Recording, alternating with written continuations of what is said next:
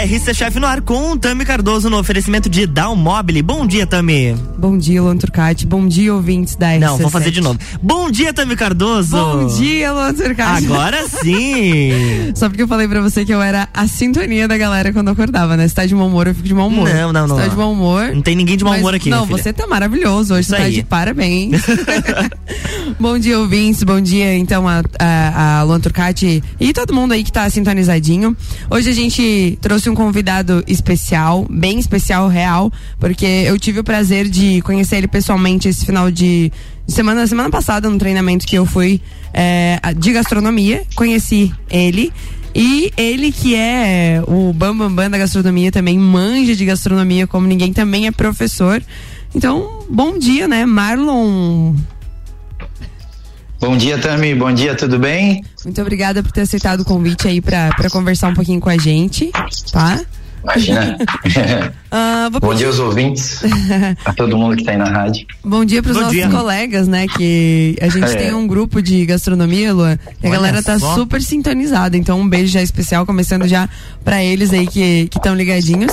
Marlon, vou pedir pra você se apresentar e falar um pouquinho aí é, quem é você, há quanto tempo você tá na gastronomia, onde você atua e tudo mais. Bom, vamos lá. Estão me ouvindo bem? Sim, sim. Eu só acho que tem alguma coisa batendo aí. Tá, Tá. tá caminhando? É que eu, eu, tô, eu tô, mas eu tô parando agora. Tá, beleza. Vai lá. Vamos lá. É, bom, eu. Meu nome é Marlon Petzinger. ah, mais conhecido como Curiquita, tem muita gente que me conhece pelo apelido. Não sei de onde vem esse apelido, é apelido de escola, enfim. é, tem muita gente que me conhece pelo, pelo Curiquita. É, eu É, eu moro em disso, né? Brusque. É verdade.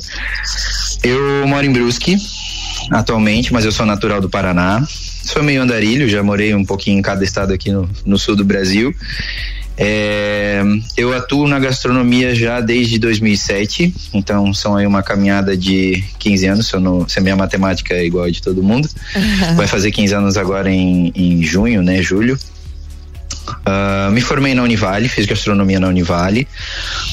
É, depois eu fui fazer um curso na Argentina, onde eu tive contato, inclusive com o assunto que é o, o tópico que a gente vai falar hoje, né? Que Sim. é cozinha latino-americana. Lá foi um, um choque cultural bem grande pra mim, assim. A gente vive aqui no Brasil meio que numa bolha e lá é, cara, tu tem todas as culturas da América Latina estão lá, desde do, do México pra baixo ali, tu tem esse esse encontro que é super rico. E, enfim, Aham. lá eu comecei a me apaixonar por esse assunto. E desde lá eu venho conhecendo e estudando. Eh, digo que eu sou um aprendiz, eu não sou um, um, um especialista, longe disso, tá? Acho que ninguém, por mais que tu- a tua especialidade seja isso, tu nunca vai ser um especialista completo, porque tu está sempre aprendendo uma coisa nova. Ainda mais um assunto tão amplo, né? São 19 mil quilômetros do México até o- a pontinha da Argentina, então é, é coisa pra caramba. Sim, e quando se fala é, realmente de gastronomia, a gente tem um leque muito grande, a gente está aprendendo todos os dias, né, Marlon? É, a gente teve um exemplo nítido no nosso treinamento, onde teve coisas que a gente pensou que já sabia e pôde aprimorar um pouco mais, né? Então, esse é essa é a base da gastronomia, a gente está aberto e realmente a, a sempre aprender, né?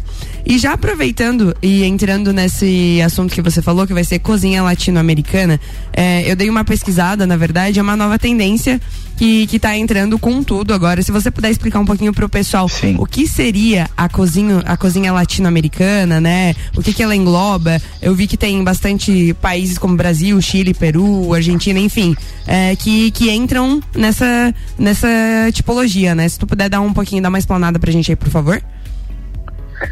Bom, é, eu digo que cozinha latino-americana é um termo é, bem genérico, porque aí a gente está falando de. Cara, muitos, como os, os- os europeus gostam de falar, os terroirs, né? São muitos, muitos territórios. E, como eu falei, são do, do México até a pontinha da Argentina, ali são 19 mil quilômetros. A gente tem. ah, Primeiro que co- ah, Latinoamérica vem do termo da- das línguas latinas, né? A gente fala aqui basicamente espanhol e o, o Brasil é o único país na América Latina que fala português. Sim. E a gente tem um elo condutor dessa cozinha, são vários micromundos, né? Então, dentro de um próprio país, cara, existe uma diversidade absurda. A gente vê pelo Brasil, né? Aqui a gente tem Cerrado, Caatinga, Pantanal, Mata Atlântica Sim. e assim por diante, Amazônia. Uh, mas a gente, a gente gosta de determinar que tem um elo condutor entre todas essas culturas, né? Que seriam os pilares, os principais, né? Existem diversos, mas os principais seriam o milho, a batata, é, a mandioca, tá? Uh, o milho é originário aqui das Américas, a batata e a mandioca também. A batata, a batata mais especificamente dos Andes. É, aí ali a gente também tem as abóboras, enfim. E a mandioca, ela é do território amazônico, basicamente. Então, é, engloba ali também países que compõem essa essa é, floresta amazônica ali, desde Venezuela, Colômbia, Peru, enfim. E também a gente tem outros subprodutos, subprodutos não, perdão, né? São produtos essenciais na gastronomia, inclusive a, a gastronomia mundial, como tomate, as pimentas vermelhas. Sim, o tomate é nosso, vamos nos orgulhar. Os italianos, eles, eles veneram o tomate, mas ele é nosso. Inclusive tem Agradeço uma receita com tomate no final aí que você vai passar pra galera, é isso, né? Justamente por isso que eu escolhi o tomate. E como eu, bom, a gente conversou ali no treinamento, foi muito legal, porque eu e a Tami a gente já se conhecia há um bom tempo, mas por rede social, é, conexão de amigos em comum, em comum e enfim, foi a oportunidade de a gente Sim. se conhecer pessoalmente, né? Foi muito legal, foi uma troca de experiência gigante. Foi. Até porque você tem um, um, uma bagagem gigante aí também no ramo de carnes que eu vou começar a atuar agora também, né, Marlon? Então a gente. Verdade, verdade. Uma ideia Gosto legal. bastante. Deixa eu te falar, é, é eu, eu hum. dei uma pesquisada também que nessa, na culinária latino-americana ela, ela se divide em duas áreas. É isso? A primeira hum. é a cozinha tradicional indiana e a segunda é a continental tradicional, que daí seria a europeia, né? Isso tá correto? Existe essa, essa infusão aí? Como que é? É, eu, eu gosto de definir que a gente tem assim os povos originários, que são os índios, né? Uhum. Uh, e aí a gente tem os índios de ponta a ponta, tá? Até na parte norte-americana também tem os, os, nativos, né? Mas a gente vai falar só sobre cozinha latino-americana. Então a gente tem os povos originários, que daí são inúmeras tribos indígenas que já habitavam o Brasil, então a gente não foi descoberto, a gente foi dominado. É, junto com isso, obviamente, vieram a, a, os colonizadores, que daí entra a cultura europeia ali, né? É, e aí engloba, meu, os principais sempre foram Espanha e Portugal, mas aí depois vieram é, os italianos, os poloneses, os alemães, enfim, a, toda a cultura europeia foi se introduzindo aqui no, no, no Brasil, né? Uhum. França, Holanda também mais naquela região lá do, do norte e nordeste do Brasil.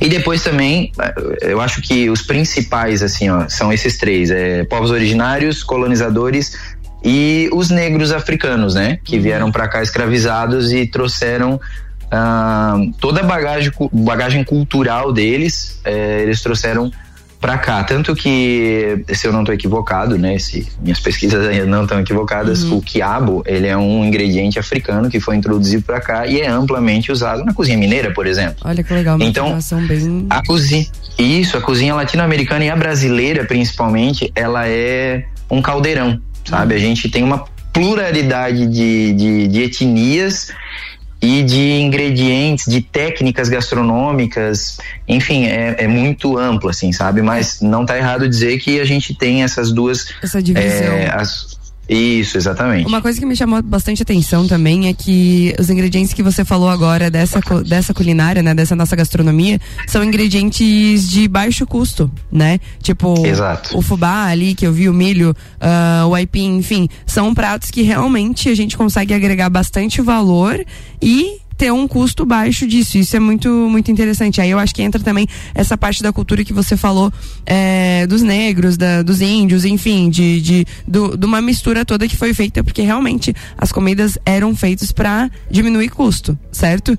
E hoje sim, ela está se tornando uma tendência na gastronomia. Eu acho que isso é muito importante ressaltar, que a gente consegue agregar valor e valorizar um prato sem estar tá usando, por exemplo, algo muito caro, né?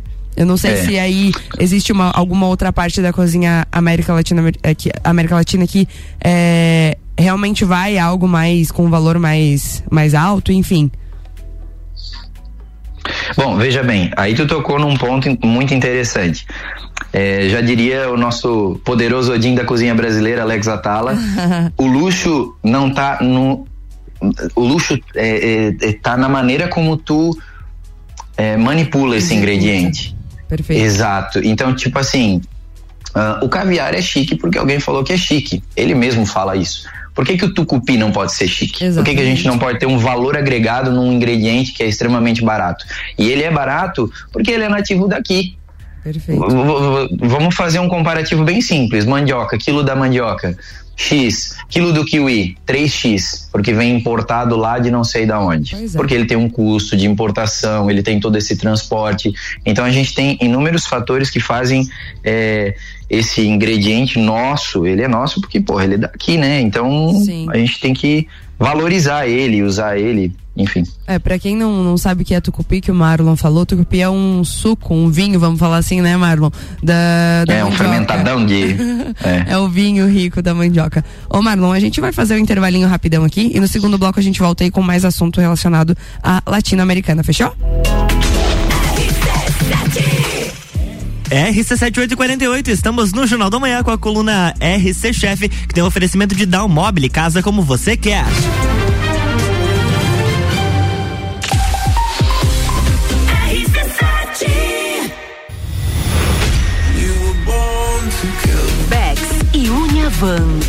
Apresentam Entreviro do Morra, 16 de junho no Lages Garden Shopping. No Liner, Bola Andrade, Renan Boing, Sevec, Zabot, Shapeless, Malik Mustache, InDrive e o headliner Pascal. Pascal.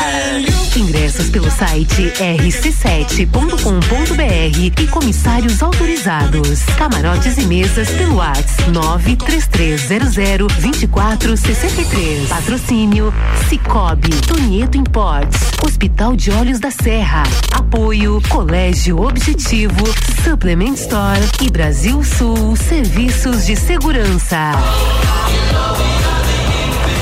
Promoção exclusiva RC7. Dalmobili Lages, móveis planejados. Sua casa como você quer. Versatilidade ousadia e sofisticação. Lages. As últimas tendências em móveis e decorações. Uma nova experiência na elaboração de projetos comerciais e residenciais. Dalmobile Lages. Siga nossas redes sociais, arroba Dalmobile Lages. RC7850, estamos de volta no Jornal do Manhã com a coluna RC Chef, com o Tami Cardoso que tem oferecimento de Dalmobile, casa como você quer.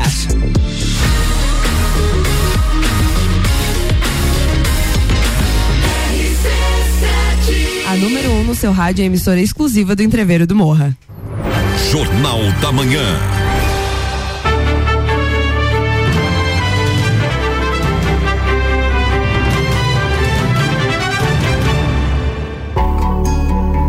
Estamos de volta, bloco 2, Tami Cardoso. Bloco 2, Marlon está na escuta.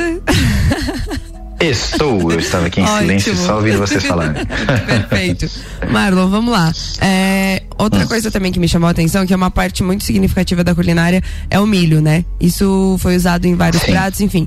Isso também engloba outros tipos de grãos, como feijão, enfim, essas outras coisas, porque eu quero que você puxe realmente as características principais pra galera ter um norte de como poder conhecer um pouquinho mais sobre essa gastronomia e aonde entram é, digamos, as proteínas, né? Eu percebi que o porco, que é uma carne também que entra bastante nisso. Enfim, se você puder explanar pra gente agora esse ponto aí, top. Sim, vamos lá. O feijão também é da América do Sul, ele é, ele foi domesticado aqui, uh, mais especificamente no Peru, tá? O Peru, então, ele tem, cara, o Peru, assim como o México, eles têm um papel muito importante na cozinha latino-americana, porque dali saíram muitas coisas que a gente usa no nosso dia a dia. Por exemplo, eu até estava conversando com um venezuelano que está no meu curso, né? Uhum. E a gente estava falando sobre a similaridade que é, tem entre Brasil, Colômbia, Brasil, é, Venezuela. Lá eles comem arroz com feijão também. Tá? Entendi. Só que lá eles têm uma, uma cultura de, de comer com, com, com plátano, né? Que é a banana. Aqui a gente te- tem muitos lugares aqui, por exemplo, o Espírito Santo come muito com banana também, no, no arroz com feijão, São Paulo, eh, naquela região ali. Nós estamos É, aderindo a essa cultura também, né? Uma boa Sim, sim, isso é- já- Eu Porra, gosto. Tá louco? Enfim, e teve alguns produtos que foram introduzidos aqui, né? Por exemplo, a- o porco, ele foi introduzido. A gente tinha os, os nativos daqui, né? Que é o cateto, se eu não me engano, o, o queixada, né? E Aham. depois foram introduzidos o javali europeu, foi introduzido os porcos, daí os, os porcos que, que eram criação europeia, ah, os caprinos também. E isso acabou se difundindo, sabe? Isso foi foi uma, uma introdução. É, mas dentro disso, aqui no Brasil, a gente tem, por exemplo, na, na, na floresta amazônica, a gente tem uma infinidade de pimentas que são pouquíssimo exploradas, sabe? Certo. É, originárias né, daqui. Uhum, Sim, sim. Tu pode falar o nome delas? Cara, a gente tem. Putz, agora tu me pegou, Tami. De nome assim. É, são mais, vou- elas são pimentas mais fortes, realmente mais picantes, é isso? É, tem a pimenta de cheiro, que é muito usada na Bahia ali. Tem pimenta biquinho, tem a pimenta. Porra, pimenta de bode. Uhum. Cara, tem uma infinidade, uma infinidade mesmo, assim. Legal. São inúmeras.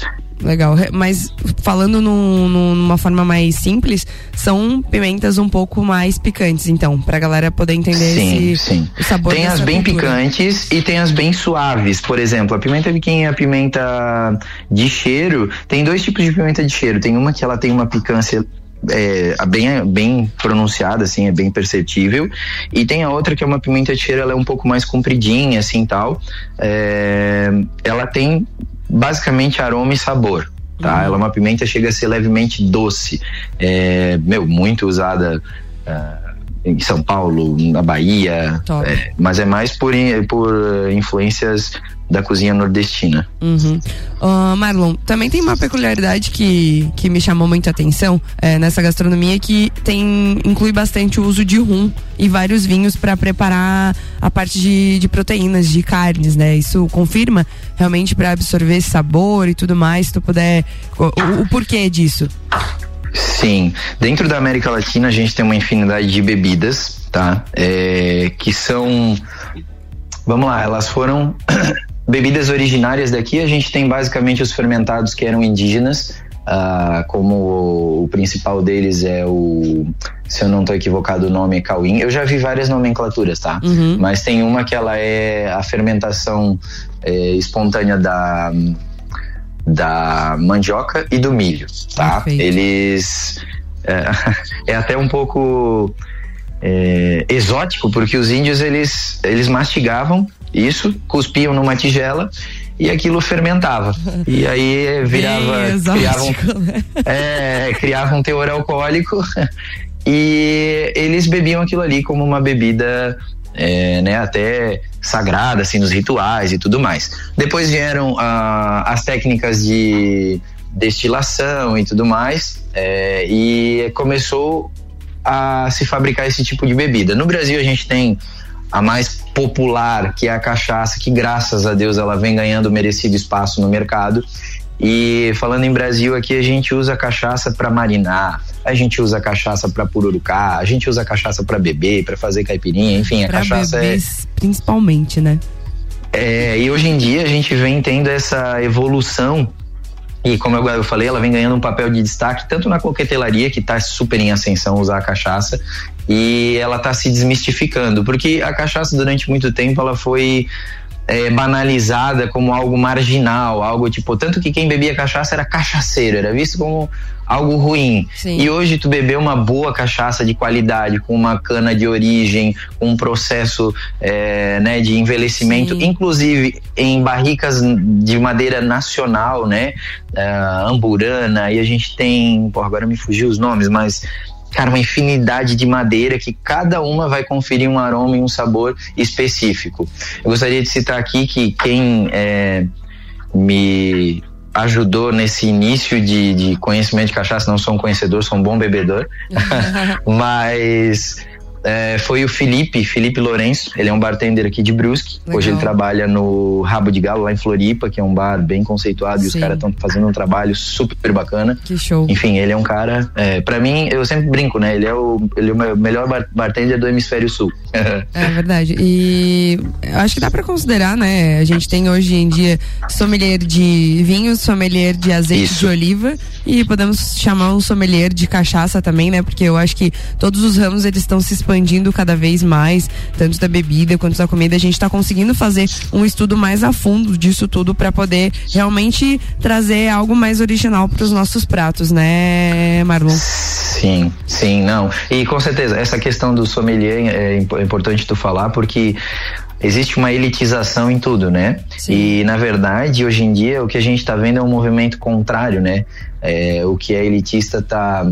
é, Não que não vai mais existir, mas por uma questão de situação econômica, e isso é importante frisar, quem, é, até falando para quem quer ser chefe de cozinha, quem quer ser cozinheiro ou quer trabalhar nesse ramo, é importante a gente entender de política, de economia, né, de sociedade, porque tudo isso tá, tá englobado. E como eu estava falando ali, ah, tá tornando algo mais acessível, tanto como informação, né? Ah, hoje a informação é muito mais rápida, então as pessoas estão se informando mais. Numa roda de amigos, às vezes tu chega e traz uma cachaça especial e tu fala sobre ela. Antigamente era assim, ah, quando eu chegar em casa eu vou pesquisar. Hoje tu tira o celular do bolso e olha, pô, que legal, essa cachaça aqui é feita assim, assim, assado. Então, isso é ótimo para gastronomia, porque a gente tem essa, essa qualidade de informação e tudo muito rápido, né? Sim. Acessível. Sim, é, é- é exatamente isso que eu ia complementar. O, o acesso à informação tá, tá muito mais fácil, então a gente consegue também é, adquirir mais conhecimento através disso, né? É, aproveitando Sim. o engajamento que você falou de bebida, eu vi que tem uma vodka de milho, é isso mesmo? Vodka de milho também? Essa eu desconheço, Não tá? conhece? Mas bom tu falar. Não, essa daí eu desconheço. Então, eu tava dando uma pesquisada aqui enquanto você falava nas pimentas também. Tem, são 70 pimentas. Então tem muita coisa aí pra, pra, pra poder. Aham. É. Pra gente poder explorar, né? E as bebidas Sim. tem vodka de milho. é, de amêndoas, Sim. sucos naturais e cacau. E, Marlon, uma bebida que chamou Hum. bastante atenção, que a galera consome muito, é o café, é isso mesmo? Eu acho que ia me dar Pô, bem lá, café. viu? É preferível um café Caraca. preto mais amargo. Eles colocaram aqui, então eu acho que ia me dar bem, porque eu tomo café sem açúcar e provavelmente ia gostar muito. Confirma? Com certeza. Era isso mesmo? Caf- Cara, café é uma bebida sensacional e a gente aqui é, é de uma cultura do café que o Brasil em si, né? E graças a Deus, como a, a, a gente é um país muito novo, né? A gente Sim. tem aí, vamos lá, é, novo, novo no sentido de, de tipo assim, Na verdade, a gente tá começando a nessa con- ainda pra explorar a gastronomia, é isso que você quer dizer, né? Exa é, tipo assim, a, a gastronomia já existia aqui de uma forma muito rudimentar, né? Ah, obviamente que a gente, a gente, a gente às vezes fala de maneira, eh, por exemplo, tecnologia, né? A tecnologia é tudo aquilo que é feito para facilitar a vida do ser humano. Então existem tecnologias rudimentares e a tecnologia não necessariamente é um equipamento super sofisticado, computadorizado. Eh, às vezes a tecnologia pode ser um tipiti, que é um Sim. instrumento de palha que foi é, imagina quanta gente morreu para descobrir que é, qual a mandioca era boa para fazer isso, qual a mandioca era boa para fazer aquilo. Perfeito. Né? Você entra num Então- ponto também dos cogumelos que a gente tem aqui bastante na região. Quantas pessoas comeram cogumelo e morreram pra gente saber que não Exatamente. Né? É. Então, Eu existe fico imaginando dois índiozinhos lá comendo uma mandioca e um morreu. Ô galera, esse aqui não dá para comer, tá? Eu mesmo não queria participar desses testes. Muito obrigada. Não, não. Ô, Marlon. Enfim, o tipi. Oi, perdão, pode falar. Vamos. É porque assim, ó, a gente tem um tempinho bem. bem Claro, curto não. que, infelizmente, se pudesse, falaria, né, muito mais, porque acredito que tem Meu muita Deus. informação. Vamos passar a receita pra É galera? amplo. Fala pra galera aí o que, Vamos. que você vai passar. É, de receita que eu pedi. Eu dei essa missão pra ele ontem, Luan Turcati. E agora você preparar uma receita? anote aí, ó. O Luan Turcati é o cara que anota todas as receitas pra nós, viu? Faço? É outra história, mas eu anoto. Vai lá. Vamos lá, gente. Eu- é uma receita que assim, ó. é, como eu, eu comentei contigo, né? Também a minha, a minha avó. Eu acho que é o, o alicerce de todo cozinheiro são as e as avós e as mães. Sempre, né? É, eu me criei numa família é, onde a minha avó, ela trabalhou a vida inteira na cozinha, ela acordava, fazia o café, tirava o café, fazia o almoço, tirava o almoço, fazia o café da tarde, tirava o café da tarde, fazia a janta, e quando tirava a janta ainda preparava alguma coisa pro almoço do outro dia. E lá em casa nunca faltou chimia, geleia, é, e a minha avó sempre ganhou muita fruta, a gente sempre foi muito do interior, então nada mais justo do que homenagear ela, Característica é, que já muito, não está mais presente. Característica muito alemã, é isso? É, as chimias, é, a chimia, é, esse nome é bem, bem característico alemão, né? Nada mais é que uma geleia, Ah. né? Eles chamavam chimia de geleia. Exato, é. Só que ela é mais rudimentar, né? Ela tem mais, Sim. é mais pedaçudinha e tal. E a Nossa. geleia é um pouco mais refinada, Você assim, mais. fez eu voltar na mais limpa. infância também. É, legal, né, cara? Um fogão a lenha, uma cuca com chimia e um salame. Bem Gastronomia tradicional. afetiva, né? Vamos lá, manda a receita Nada. pra nós. Geleia de tomate, tá? Por que, que eu escolhi o tomate? Porque é- é uma geleia que eh, participou da minha história. Eu abri um café que se chamava Quirino Tapas e Tragos. Ele é bem voltado para essa parte de cu- cultura latino-americana. Pelas minhas influências, a minha avó, o meu bisavô teve 12 filhos, só a minha avó morava no Brasil e os outros 12 na Argentina. Então tem essa parte da cultura latino-americana. E o tomate, é, vamos lá, é 1 kg e 100 de tomate. O tomate pode ser o italiano, pode ser o, o tomate salada, enfim. Ahn, 75 gramas de maçã, Top. Agre- 2 gramas. Agregando valor uma canela em pau. Já. Exatamente, ó, maçã bem Da cultivada aí região, na. top. na- é. 5 gramas de alecrim ou um ramo de alecrim, né? Para quem gosta de porções mais exatas. É, um limão Tahiti. A gente vai usar as raspas e o suco. 300 gramas de açúcar. é, pode ser o refinado branco, pode ser o demerara, pode ser o, o Mascavo. cristal. É, enfim, eu, eu prefiro usar os açúcares ali, ou o cristal ou o refinadinho, tá? Beleza. 3 unidades de cravo, 6 gramas de sal, 3 graminhas de pimenta calabresa, ou uma, uma pontinha de colher, assim, né? Uhum. Ah, aí eu coloquei ele limão duas vezes, mas enfim, é um limão, raspas e sucos. Uhum. É, raspas e suco, tá? A gente vai fazer o que, basicamente? Cortar o tomate em cubos, tá? E aí eu, eu cito, eu tiraria a semente, Perfeito. ah, ah, ah, cortar a maçã em cubos, também cubos pequenos. Ah, a gente vai colocar todos os ingredientes numa panela e vai deixar reduzir. É super fácil, super saboroso. Isso aí combina muito bem com um queijinho empanado e frito, ah, com um queijinho coalho. É, posso comer com nata, com salame. É, é- ela é, ela foge do usual, que são as frutas. é, o tomate é um fruto, né? Sim. É, então a gente Mas é, tem muito fugiu hábito da- de comer ele no molho, na salada. Fugiu É, da uva, fugiu do morango, trouxe realmente uma coisa mais inusitada, né? Marlon, só pra complementar Exato. aqui, ah, esses ingredientes não são processados, né? Eles só são cortados e são cozidos em fogo baixo por 40 minutos, é isso?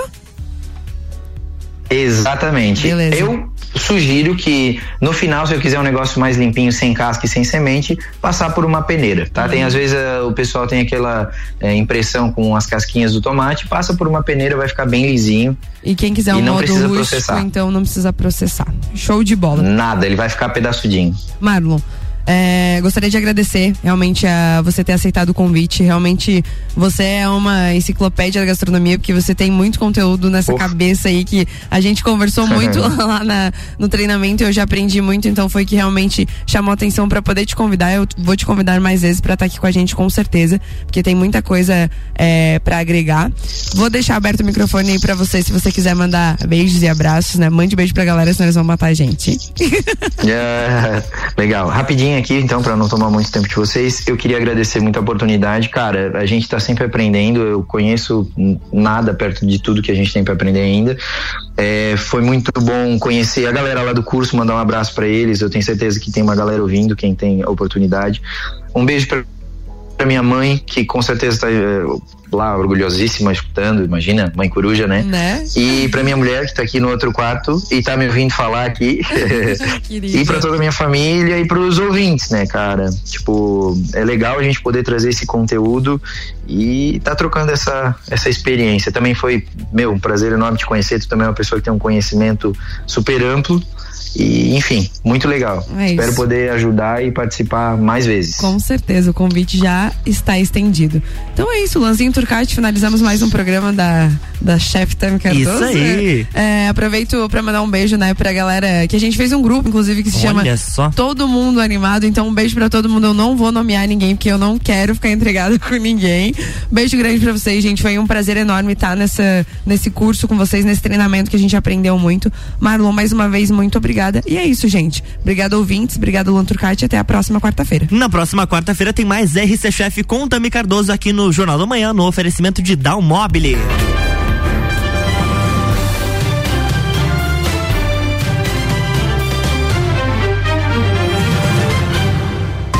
Jornal da Manhã.